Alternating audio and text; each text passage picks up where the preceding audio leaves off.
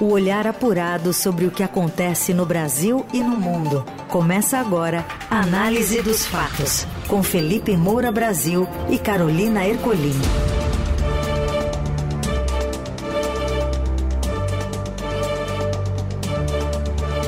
Olá, bem-vinda, bem-vindo. Análise dos fatos no ar, começando mais uma semana por aqui, atualizando os assuntos que importam, as notícias mais quentes do dia, sempre na hora do seu almoço.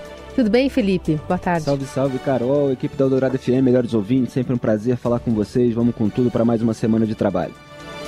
Vamos aos destaques da edição desta segunda, último dia de, de julho, 31 de julho de 2023. Governo de São Paulo confirma oito mortes em ação da Polícia Militar no litoral paulista, nega excesso e classifica a operação como reação proporcional a óbito de soldado da rota. Há um ano de eleições municipais, câmaras e prefeituras de São Paulo aumentam salários de vereadores e chefes do executivo. E ainda, o atacante Pedro não comparece a treino do Flamengo após sofrer agressão no fim de semana.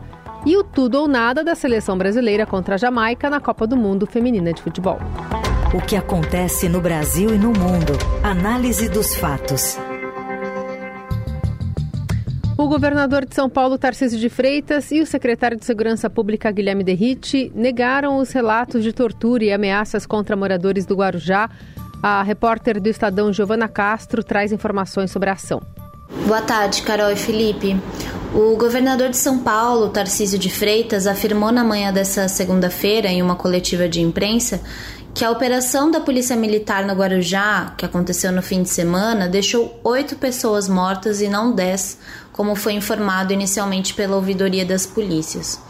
Essa operação tinha como foco principal procurar os suspeitos de atirar contra o soldado da rota Patrick Bastos Reis, de 30 anos, que foi morto na quinta-feira, 28 de julho. Das oito pessoas mortas pela polícia, quatro já foram identificadas e tinham passagem pela polícia. Já as outras quatro continuam em processo de identificação. Além dessas, a polícia também prendeu 10 pessoas por envolvimento com o tráfico ou suspeitas é, de participar do confronto contra o soldado que morreu. Essa operação, que aconteceu no fim de semana, tem enfrentado diversas polêmicas depois que um dos suspeitos de cometer os disparos contra o soldado, o Eric David da Silva, se entregou e divulgou é, um vídeo dizendo que estava se entregando para acabar com uma matança que estaria acontecendo no Guarujá. Os moradores da região afirmam também que inocentes estavam sendo mortos e que houve casos de tortura. Já Tarcísio e Guilherme Derrite, secretário de Segurança Pública de São Paulo, negam irregularidades. Durante a coletiva de imprensa, o Tarcísio disse que e nós temos duas prioridades hoje no que diz respeito à segurança pública: Baixada Santista e o centro da cidade de São Paulo. Nós estávamos no curso da Operação Impacto na Baixada Santista, no Guarujá, uma operação contra o tráfico de drogas. E nessas operações a gente teve o falecimento do soldado Reis, soldado de rota, e que abalou muito a nossa polícia, abalou, acho que a nossa sociedade como um todo. É inadmissível que um soldado da polícia no serviço seja atacado. O atirador foi capturado. Um trabalho de investigação conduzido pela Polícia Civil, que envolveu aí recursos de inteligência, nos permitiram identificar todos que participaram dessa lamentável ocorrência. O Guilherme Derrite disse que essas operações devem acontecer por pelo menos mais 30 dias e que a força policial vai ser reforçada na Baixada Santista a partir de fevereiro de 2024. Eles dizem que a polícia está investigando né, se houve algum excesso, mas que tudo não se passam de narrativas. Nosso objetivo, nós não desejamos o confronto. Mas isso parte dos criminosos. O maior, maior exemplo disso é que outros 10 foram presos na mesma operação. Inclusive um deles armado com uma pistola 9mm, que resolveu se entregar. Quem se entregou foi preso. Agora, aquele que ainda decide optar pelo confronto, como o governador mencionou, os nossos policiais são obrigados a fazer uso da última alternativa tática, que é o disparo de arma de fogo para neutralizar esse indivíduo e proteger a sociedade. Bom, o Tarcísio disse também que cada ocorrência é investigada, não há ocorrência que não seja investigada, todas vão ser investigadas. Quer dizer, até foi repetitivo com essas declarações para dizer que os casos que resultaram em mortes terão a devida apuração pela Polícia Civil. E a própria ouvidoria já disse também é, que vai pedir as imagens das câmeras dos uniformes dos policiais. Eu sempre prego isso há 20 anos de trabalho, tratando de confronto entre polícia é, e bandidos ou moradores, né? Porque a gente precisa dos elementos específicos para poder fazer qualquer tipo de juízo. Então é preciso que as imagens venham à tona para se poder realmente estabelecer se os policiais agiram em legítima defesa diante de disparos efetuados por bandidos que não permitiam o avanço de, de uma tropa, seja para investigação, seja para é, prisão de alguém é, é, sobre quem houvesse algum tipo de mandado. Então tudo isso vai ser esclarecido. O ouvidor é o Cláudio Aparecido da Silva. Ele declarou ao próprio Estadão é, que tem lá tantos boletins de ocorrência em relação ao, ao número de mortos. E o Tarcísio, obviamente, ele adota um discurso que é mais comum no Brasil no campo da direita, enquanto a esquerda, de uma maneira geral, ela tem uma reação contrária aos policiais, de proteção à suposta comunidade. Eu digo suposta porque muitos brasileiros que são inocentes, que não têm qualquer tipo de envolvimento com o um crime organizado, eles querem mais é que a polícia entre lá e prenda todos aqueles bandidos. São pessoas que vivem sob toque de recolher, são pessoas que é, eventualmente são assaltadas, que ficam subjugadas a, a quem manda é, no lugar onde eles moram.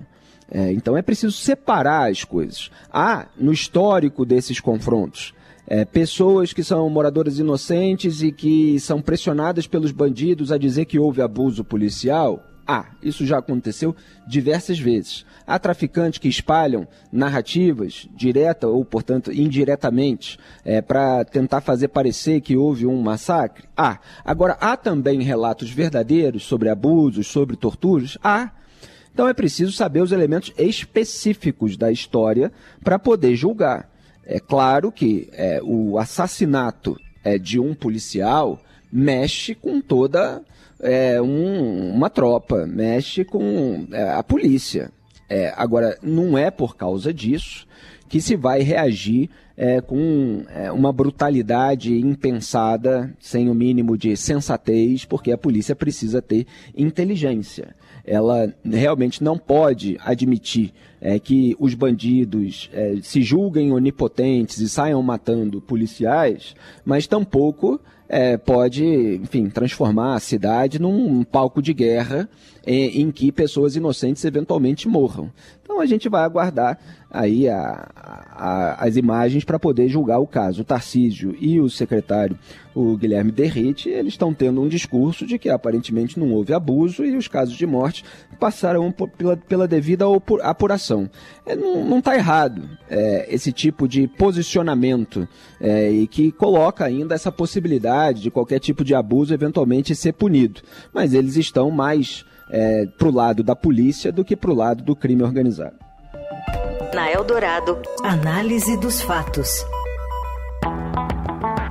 O Congresso retoma os trabalhos pós-recesso em uma semana importante para a economia, já que a expectativa é de início da trajetória de corte dos juros na reunião do Copom do Banco Central que acontece amanhã e depois. A economia seguirá na lista de prioridades para o governo na Câmara e no Senado. Arcabouço fiscal, voto de qualidade do CARF e reforma tributária já estão na pauta dos parlamentares, assim como o projeto de lei de diretrizes orçamentárias, a chamada LDO de 2024. De olho no reequilíbrio das contas públicas que precisam ficar zeradas no ano que vem, o governo deve enviar em breve um novo bloco de medidas para ampliar a arrecadação. Em paralelo, seguem as negociações da mini-reforma ministerial para acomodar o centrão e aumentar a base do governo nas votações. A lei do orçamento pode se tornar uma dor de cabeça para o governo, conta a coluna do Estadão. Parlamentares pretendem usá-la para tornar impositivas as emendas do antigo orçamento secreto. Sendo obrigado a cumpri-las, o executivo perderia uma poderosa ferramenta de barganha. Danilo Forte, relator da Lei de Diretrizes Orçamentárias e aliado de Arthur Lira, está sob intensa pressão do Centrão e do Planalto. Em meio à expectativa sobre a reunião do Copom, o ministro da Fazenda, Fernando Haddad, reúne-se nesta segunda com banqueiros em São Paulo. Bom, indo por partes, é, o governo está fazendo de tudo para ampliar a arrecadação. Em todos esses itens você tem algum tipo de preocupação em relação a isso, porque há dúvidas e há incertezas, seja em relação ao arcabouço fiscal, voto de qualidade do CARF, reforma tributária, tudo isso envolve determinados itens para aumentar o caixa do governo, porque há aquela previsão é, de crescimento, né, que é de 0,6% a 2,5% ao ano acima da inflação. E para você sustentar uma previsão de crescimento, portanto, sem corte de gastos, você precisa ter uma receita alta. E de onde vem esse dinheiro? A gente abordou aqui os casos da taxação das apostas eletrônicas. No início estavam prevendo lá, sei lá, eram uns 13 bilhões de reais, 14 e tal. Depois veio a, a decisão final com a regulamentação, 18% de alíquota, etc. A previsão era de 2 bilhões. Então não tem é, muitas fontes de receita claras. E é isso que o ministro da Fazenda, Fernando Haddad, está correndo atrás para para tentar esclarecer. É, sobre as negociações da reforma. Não, tem, tem essa, essa parte sobre o orçamento secreto. É, é curioso né, que haja ainda um medo do Poder Executivo de perder o poder da barganha é, que as emendas não impositivas lhe, é, por, porque o Lula fez campanha eleitoral contra Jair Bolsonaro dizendo que o orçamento secreto era o maior esquema criminoso de todos os tempos, de corrupção de todos os tempos, etc. E mesmo com a derrubada desse mecanismo pelo Supremo Tribunal Federal, a gente apontou várias vezes aqui no programa, e o Estadão apontou também, fazendo as devidas reportagens, é que o instrumento continuava funcionando de uma maneira diferente. Quer dizer, tudo muda para continuar como está, como foi previsto aqui no análise dos fatos no ano passado. Agora, os parlamentares não estão querendo mais depender tanto, estão querendo receber esse dinheiro é, de uma maneira garantida. Só que aí, se você tem uma garantia de que tem que liberar para todo mundo, você perde, perde aquele poder de barganha que é de entregar a, a verba só àqueles que estão dispostos a votar com o governo que é o toma lá da cá é, mais absurdo e fora do interesse público é, que pode existir no Brasil. Não quer dizer também que você tem que liberar milhões, bilhões de, de reais é, impositivamente para todo mundo gastar como quiser. Tem que ter fiscalização e controle, tem que ter um certo limite, tudo isso que a gente não vê ser debatido.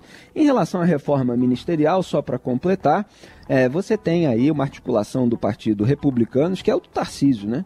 É, e do PP, que é o partido do Arthur Lira, é, com os seus líderes. O Tarcísio não está diretamente envolvido nisso, evidentemente, e por isso há até um cuidado ali do presidente do Republicanos, o Marcos Pereira, porque o Tarcísio vai, pode ser candidato em 2026, então não quer que o, o, republicano se associe demais ao governo Lula. Mas você tem ali uma pressão é, por entrega de ministérios é, para esses partidos. Né? Você tem ali a articulação liderada é, pelo Hugo Mota, pelo Republicanos, pelo André Fufuca, é, pelo PP, é, e você tem uma pressão para que o desenvolvimento social, que hoje é chefiado pelo petista Wellington Dias, fique com o PP, é, só que o PT partido do Lula tem é, um, um, problema de entregar a administração do Bolsa Família para qualquer outro partido tanto que não entregou para Simone Tebet, deu um cargo aí é, secundário para ela de ministra do Planejamento. Então pode ser que entregue o desenvolvimento social, esse ministério, mas tirando a administração do Bolsa Família dele. Entregue para o PP do Arthur Lira. E o Republicanos tende a ficar com o Ministério do Esporte, que atualmente é comandado pela ex-jogadora de vôlei Ana Moser. É, e a saúde, o Lula tem dito em entrevista que não vai entregar, né? É um contraste que ele faz com Jair Bolsonaro, porque colocou ali a Nízia Trindade, ex-presidente da Fiocruz. Então ele quer manter algum tipo de discurso. Mas a tendência é que haja aí uma mini reforma ministerial para ele conseguir formar a base parlamentar, já que somando tudo com generosidade, ele alcança 225 deputados. E para aprovação de projeto de lei, pelo menos, precisa de 257. Então ainda faltam 32 votos que ele espera conseguir com essa movimentação, mas para aprovar a PEC ainda é mais difícil porque são 308. Análise dos fatos. Há um ano das eleições municipais, câmaras municipais e prefeituras paulistas iniciaram um movimento para turbinar os salários. Os reajustes variam de 40% e 179%. E há casos em que a remuneração mensal pode chegar a 34 mil reais para executivo municipal e até de 20 mil para legislativo. O repórter do Estadão, Zeca Ferreira, traz detalhes sobre a onda de aumentos aprovados para quem atinge também municípios próximos à capital paulista. Olá, Carol. Olá, Felipe. Olá aos ouvintes da Rádio Eldorado. Câmaras e prefeituras do estado de São Paulo iniciaram um movimento para turbinar os salários de prefeitos, vices, vereadores e secretários municipais. Os reajustes nos salários variam entre 40% e 179%, em acaso em que o salário mensal pode chegar a 34 mil reais. Em Ribeirão Preto, por exemplo, a Câmara Municipal aprovou um aumento de quase 50% para o salário de vereadores, prefeito, vice e secretários municipais. O projeto de lei que elevou a remuneração da classe política recebeu 19 votos a favor e apenas um voto contra. Com a aprovação de texto, o salário do prefeito sobe de 23 mil para 34 mil reais. Entretanto, o novo salário vale a partir de 2025. A onda de reajuste no salário de políticos parece seguir o mesmo padrão no interior de São Paulo. Após a aprovação de aumento por uma cidade, os municípios vizinhos seguem o exemplo. Foi isso que aconteceu em Ribeirão Preto, onde cinco cidades aprovaram os aumentos em sequência. Pelo menos em 12 cidades, os políticos que venceram as eleições do próximo ano vão contar com salários menores. Entre os municípios que já aprovaram o aumento, Suzano, na região metropolitana de São Paulo, chamou a atenção pelo reajuste no salário do prefeito, que foi de 127%, indo de 11 mil para 25 mil a partir de 2025. Procurada, a Câmara Municipal de Suzano afirmou que a aprovação do aumento na remuneração dos políticos da cidade seguiu a Constituição Federal. A casa ainda reforçou que o reajuste será válido apenas para a próxima legislatura. Olha quanto reajuste, em que porcentagem altíssima. Olha São José do Rio Preto, 179%. Quem é que tem reajuste de 179% na iniciativa privada? E as remunerações são altas. A gente está falando aí de 34 mil reais para executivo municipal, quer dizer, ali para a turma do prefeito, vice, etc. 20 mil reais para o legislativo municipal, vereador. É, são salários assim que realmente são muito confortáveis, muito acima da média é, do que ganham os trabalhadores brasileiros. E a gente vê é, um, uma cidade querendo imitar outra. Quer dizer, se o vereador da cidade vizinha está ganhando mais, então os vereadores fazem pressão na própria cidade, ó, a gente tem que ganhar a mesma coisa. Aí você tem um efeito cascata e tudo isso, evidentemente, é sustentado pelos pagadores de impostos. Né? Uma hora essa conta chega e muitas vezes ela vem justamente com o aumento de impostos. Olha, Rio Claro, 112% de aumento para os vereadores é impressionante. É, os aumentos, em geral, em média, eles passam de 50%. Tem algumas cidades aí que estão abaixo, Batatais, 40%, Ribeirão Preto, 49%, Luiz Antônio, 43%, mas o resto, Campo Limpo, 69%, Orlândia, 80%. É, é muito Suzano, 58%, ó, 127% para o vice, é, é aumento demais. A máquina pública no Brasil ela está inchada em todas as esferas, federal, estadual e municipal. E se os cidadãos é, não vigiam é, os seus eleitos, os políticos que estão nas câmaras dos vereadores, eles vão fazendo o que querem. Repito, é preciso analisar causa e consequência. Uma hora a conta chega. Você ouve Análise dos Fatos, com Felipe Moura Brasil e Carolina Ercolim. Seguimos com o Análise dos Fatos, agora para falar de futebol, né? Mas com página policial no meio. Após ter sofrido agressão durante o fim de semana, o atacante Pedro não compareceu à sessão de treinamento do Flamengo, no Ninho do Urubu, nesta segunda. Quem traz informações sobre esse caso é o Robson Morelli. Olá, amigos. Quero ainda falar do Flamengo, do Pedro e do Pablo, de toda a confusão arrumada pelo preparador físico de Jorge Sampaoli no sábado, depois de acertar um soco na boca do atacante do time. Pablo foi demitido é, no domingo mesmo pela diretoria do Flamengo. Pablo Fernandes não, mais, não faz mais parte da comissão técnica de Sampaoli. Sampaoli saiu ali meio que em defesa dos dois envolvidos na confusão, de Pedro e de Pablo, ficou meio em cima do muro mas até agora aceitou a decisão da diretoria do clube, vai perder o seu braço direito na comissão técnica. É, e o Pedro foi punido por não ter feito parte do exercício pedido pelo preparador físico lá em Minas Gerais, onde o Flamengo enfrentou o Atlético Mineiro e ganhou por 2 a 1 um. Portanto, era um dia de festa, de vitória, para tudo dar certo, mas o caso foi parar numa delegacia em Belo Horizonte. Todo mundo acompanhou isso no esporte no fim de semana e nesta segunda, quando parecia que estava tudo é, caminhando para um desfecho, ou pelo menos para que uma pedra fosse colocada sobre esse assunto, Pedro não se reapresentou com o elenco para treinar no Ninho do Urubu, na Gávea. Então, é, o problema continua. Pedro não informou a diretoria do Flamengo, não informou ao técnico São Paulo da sua ausência e o clube espera agora por uma manifestação do jogador. Pedro é, provavelmente foi orientado a fazer isso, provavelmente é, vai tentar deixar o clube após este episódio. Ele já vinha falando que não estava sendo usado pelo treinador, falou ali de uma violência psicológica, se referindo a não ser escalado a ser escalado e ficar poucos minutos em campo, e quando é, é, titular é o primeiro a sair do jogo. Então, tudo isso continua na mesa da diretoria do Flamengo, tudo isso continua nas costas, nos ombros do técnico Jorge Sampaoli. E agora precisa saber como o elenco vai reagir a tudo isso. É isso, gente. Falei, um abraço a todos. Valeu. Bom, o preparador físico Pablo Fernandes tem que ser demitido por justa causa. Isso aí não resta a menor dúvida. Não tem que agredir ninguém. Comissão técnica não tem que agredir jogador jamais em hipótese alguma.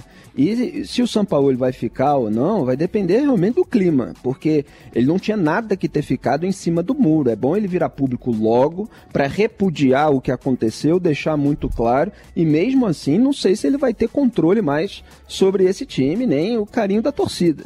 É muito grave o que aconteceu. Quer dizer, se há uma indisciplina do jogador, se o jogador se recusa a fazer algo que a comissão técnica pediu, isso se resolve com disciplina, isso se resolve é, no, no ambiente de, de direção do clube, de administração, de o que fazer é, com um jogador que está insatisfeito com o banco e não quis continuar no aquecimento depois de perceber que o técnico não o havia escolhido, havia escolhido outros dois jogadores para entrar é, no jogo.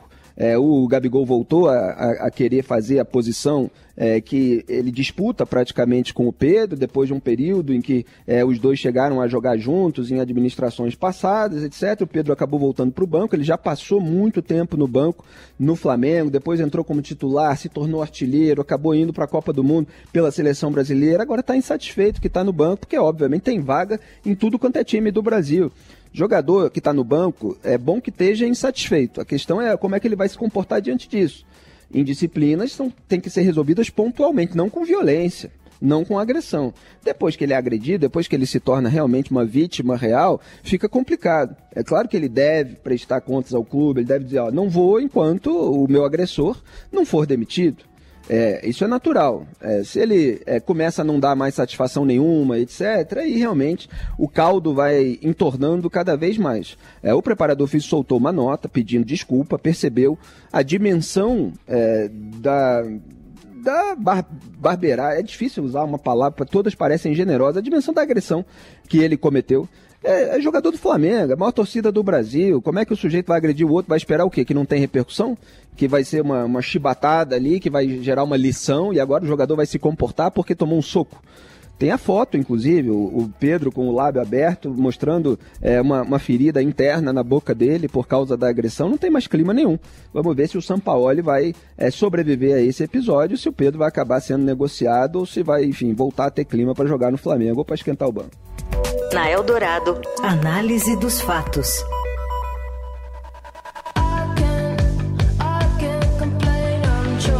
E após a derrota para a França no sábado pela segunda rodada da Copa do Mundo, a seleção brasileira só avança à próxima fase do torneio, né, do Mundial, com uma vitória sobre a Jamaica na última partida. O confronto está marcado para as 7 da manhã desta quarta-feira, horário de Brasília.